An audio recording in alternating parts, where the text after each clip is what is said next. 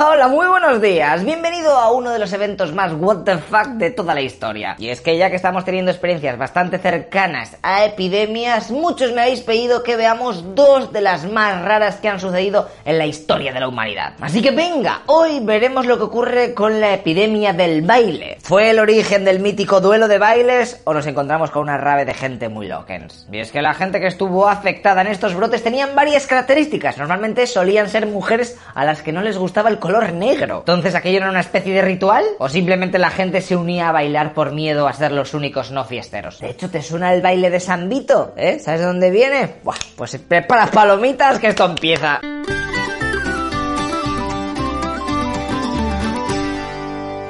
A ver, loco pisa, ¿has estado alguna vez en alguna rave, en una rave, ¿eh? en un festival, en alguna discoteca, pub, bar de mala muerte, after? ¿Nada? Bueno, ya tendrás tiempo. Si has visto a gente bailar a día de hoy, te darás cuenta de que es algo que hacen todos los seres humanos y que no se sabe muy bien para qué sirve ni por qué. Pero ¿qué pasaría si te dijese que cual enfermedad zombie hubo una época en donde había un virus que hacía que la gente bailase sin parar hasta que el cuerpo ya no daba para más? Incluso había peña que palmaba de cansancio. ¡Madre mía! Bueno, en verdad me he flipado un poco con el clickbait, pero os voy a comentar las diferentes epidemias del baile. Porque sí, ha habido unas cuantas a lo largo de la historia y aún a día de hoy no se sabe muy bien qué leches pasó. El primer brote surgió en el siglo VII y el último en el XVII, que es cuando desapareció sin más. O sea que 10 siglos en donde de vez en cuando en alguna localidad la peña se ponía como loca a bailar, non-stop. Uno de los primeros eventos documentados es el que ocurrió en 1020 en la ciudad alemana de Bernburg. Allí 18 campesinos empezaron a cantar y bailar alrededor de una iglesia, reventando las ceremonias que había de Nochebuena.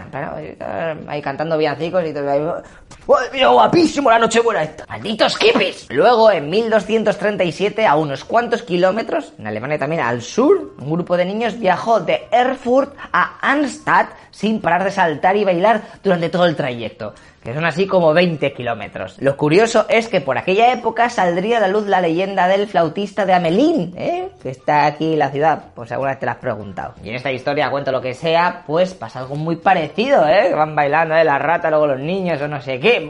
Ya no me acuerdo de nada. O sea que aquí está pasando algo muy sospechoso. Y además, como yo he visto CSI, vamos a hacer una cosa. Si trazamos una línea desde el primer caso, que está en Vermont, luego nos vamos a Erfurt y luego pasamos por Hamelin, ¿eh?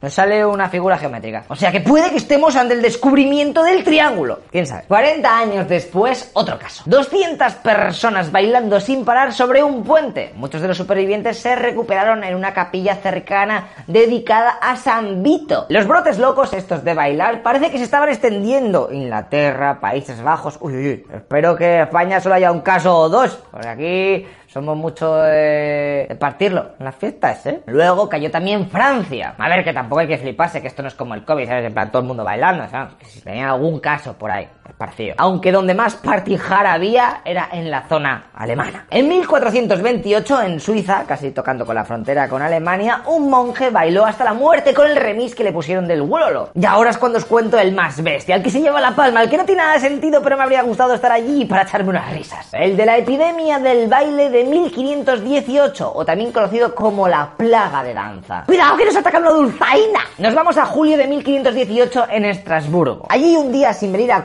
cuento, una mujer soltera, así como dato te lo pongo, ¿eh?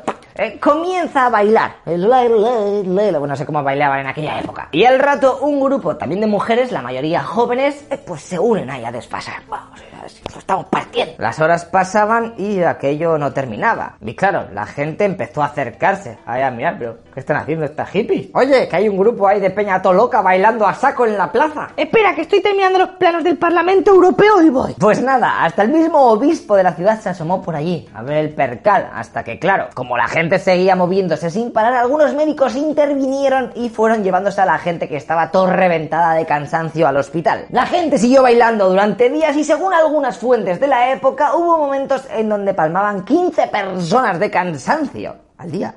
menuda fiesta que tuvo que ser aquello. seguro que mereció la pena. Date cuenta que el número de personas que hubo allí se calcula que fue de entre 50, aunque esto, si mueren 15 al día, pues, pues, pues, en tres días se queda sin gente, pero bueno, entre 50 y 400 personas. Y como en aquella época no había ley antibotellón, así que con toda la calma. ¿eh?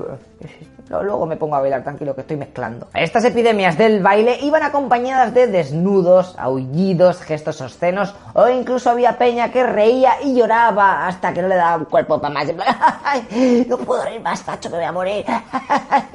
Estoy riendo de que me voy a morir. Como curiosidad decirte que algunos músicos de la ciudad se acercaron a la zona de baile a ver si tocando algo de música pues aquello cesaba. Pero, oh, sorpresa, ¿no? De todas maneras, Estamos hablando del siglo XVI, ¿eh? La peña se flipaba mucho a inventarse cosas, o sea que a lo mejor no murió nadie, ¿eh? tampoco fue tan exagerado aquello. Y ahora es cuando viene la pregunta del millón. ¿Por qué leches ocurrió esto? Algunos historiadores creen que aquello era fruto de una intoxicación por hongos de cornezuelo, que a este ya le hemos conocido por ser el que a la postre nos daría el LSD. Fíjate que también se dice que ese mismo hongo está detrás de los juicios de Salem, ¿eh? de las brujas y todo eso. Lo que pasa que es un poco complicado que el LSD te haga bailar durante días, ¿eh? eso es demasiado. Así que también tenemos la opción B, que es que en verdad estaba ocurriendo una psicosis inducida por el estrés a nivel de masa. Dicho de otra manera, en aquella época la gente estaba en la mierda, eran los primeros años de la edad moderna y las cosas seguían como en la edad media, o sea que vaya mierda de cambio.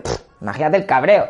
Ya te decía yo que esto de la edad moderna era un timo. Ni coches voladores, ni wifi, ni batamanta. no estafa. En la edad media vivíamos mejor, ¿eh? Por lo menos no hacíamos planes más allá de los 35 años, ¿eh? Eso es lo que nos quitábamos. Así que puede ser el caso de que la gente de la región bailaba para olvidar mayormente el hambre, las enfermedades y todas esas mierdas que les pasaba. Una especie a lo que llueva que llueva la Virgen de la Cueva. Que yo una cosa te digo. ¿Alguien se cree esto que llueva que llueva la Virgen de la Cueva de verdad?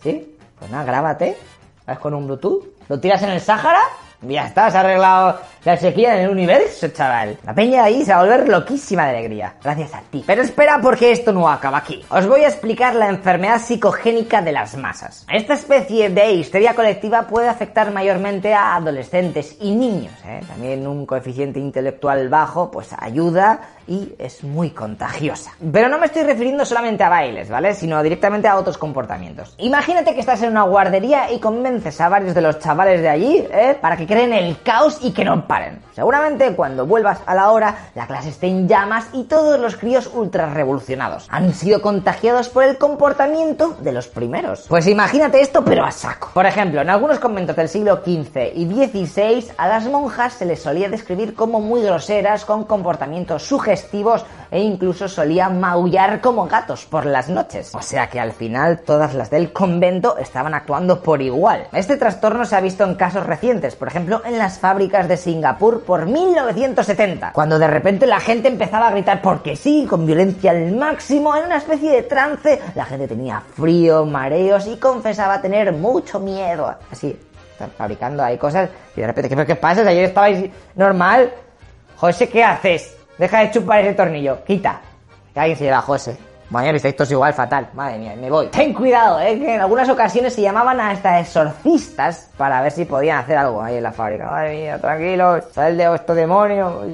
Pero vamos, que estos brotes solían durar una semana y luego se iban así de la nada. Hay muchos más casos parecidos, así que si luego te mola todo esto, pues investigas por tu cuenta, a ver qué descubres. Esto nos lleva a que también me veo obligado a contaros lo de Tarantísimo, que suena así algo como que te tiran las cartas del tarot, pero no, es algo muchísimo más paranoia. En Italia durante los siglos XVI y XVII, sobre todo en la región de Tarento, ahí, en el tacón de Italia, pues por aquella zona también hubo brotes de bailes a lo bestia, sobre todo en verano, ¿eh? ya que se ponían a desfasar, con el buen tiempo. Y la gente de allí asoció aquellos eventos con la mordedura de una tarántula típica de allí. Y es que creían que la música y el calor reactivaban el veneno de la arañica. Me picó hace cinco días, pero ahora con el calor que está pegando y la música que está sonando ahí en la plaza, pues tío, ya está. A bailar, qué hija puta, la araña, ¿cómo, cómo, cómo se pasa? Fíjate cómo debió ser aquello que el baile de la tarantela, que fijo, que te suena es por esto. Se inventaron este baile para intentar curar a las víctimas. Obviamente los siglos han pasado y los científicos actuales han analizado la mordedura de la araña y han dictaminado que ahí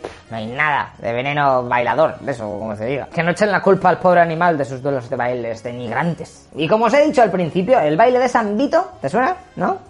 Joder, a tus padres lo preguntas, seguramente te digan que sí. Pues todo esto, esto de baile de San Vito, que coño de San Vito, tiene una explicación. Porque a este pobre tío le torturaron pero bien. O eso dicen. Y atento porque como te vuelvas a quejar de tu vida en algún momento, piensa en lo que te voy a contar ahora. San Vito nació, bueno, en aquel momento no se llamaría San Vito, no sabía que iba a ser santo, pero bueno, Vito ¿eh? nació en el 290 en Sicilia le bautizaron, así que era cristiano. Algo que por aquella época no se llevaba mucho. Así que a los 7 años le meten en la cárcel por su religión. Adiós a jugar al Pokémon Go. Vale, pues después de otros 6 años ahí en la cárcel donde le torturaban a saco todos los días, ¡pumba! Llega la creme de la creme de las torturas. Se lo van a cargar al chavalico este de 13 años. Le metieron en una olla de aceite hirviendo. En este momento nuestro prota empieza a tener convulsiones a saco que parecían como si estuviese bailando o algo. Pues no se hable más. Murió bailando, ¿eh? Ese chavalín, ¿habéis visto que bien se lo toma todo, coño? Así sí, ¿eh? Vosotros sabéis, los de la celda aquella, a ver si aprendéis un poco. No, no quiero que me coman los leones, piedad, por favor. Tolais, que sois unos tolais. Las gracias que me teníais que dar, ¿eh? Que os podía haber mandado a que os comiesen las hormigas rojas y... Y así es como me lo pagáis, es que no hay derecho. ¿Vosotros creéis que esto me gusta, eh? ¿Sabéis lo difícil que quita la sangre de la túnica? ¿Y el suelo? ¿Eh? La cantidad de lejía que gastamos todos los meses. Que vosotros estáis ahí unas horas y luego al paraíso, pero al que toca recoger todo es a mí. Y encima las horas extras no te las pagan, ¿eh? Y di algo, que te largan echando hostias. Ya os quería ver a vosotros estar en mi lugar, ¿eh? Teniendo que alimentar a una familia. Y encima que mi Fabio va y ahora dice que quiere ser campesino. ¿Eh? Con todo lo que he hecho pues, para que tenga unos estudios, ¿eh? Campesino, en el siglo IV. Pero es subnormal tío este. yo creo que no es mi hijo. es que me falta.